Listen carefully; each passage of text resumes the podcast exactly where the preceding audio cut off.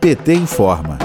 Mesmo com alertas internacionais, o governo Bolsonaro e o ministro da Saúde, Marcelo Queiroga, não agiram para barrar a entrada da nova cepa indiana no país, facilitando o surgimento da terceira onda da Covid-19. Bolsonaro bloqueou 25 milhões de reais para o orçamento da Agência Nacional de Vigilância Sanitária, a Anvisa, que é responsável pelo cuidado no controle da entrada no país. Levantamento realizado pela agência Contas Abertas a pedido da Globo News mostrou que os gastos da Anvisa na vigilância de portos, aeroportos e fronteiras foram menores nos últimos 20 anos. Em 2020, foram destinados 17 milhões para esse tipo de ação. Esse valor representa menos da metade do valor recebido em 2019, que foi de 48 milhões. Outro grande problema enfrentado pela agência é a falta de servidores públicos em número suficiente para fazer as devidas barreiras sanitárias. O último concurso público público para a agência foi realizado em 2016. Em mais um ano de pandemia, Bolsonaro incluiu a Anvisa no corte de 19,8 bilhões de recursos do orçamento da União. Um exemplo recente do descaso da gestão no combate à pandemia é o caso de um passageiro contaminado com a nova cepa indiana que desembarcou no aeroporto de Guarulhos, vindo da Índia, e foi liberado mesmo sem o resultado do exame da nova variante. Como o Brasil não exige obrigatoriedade de quarentena, o exame só constou positivo para a nova cepa após o passageiro ser liberado. O Brasil já registra ao menos sete casos da variante indiana. A atual situação mostra que nem a Comissão Parlamentar de Inquérito da Covid no Senado está fazendo que os bolsonaristas adotem medidas eficazes de combate à pandemia. De Brasília, Terra Thaís Costa, para a Rádio PT.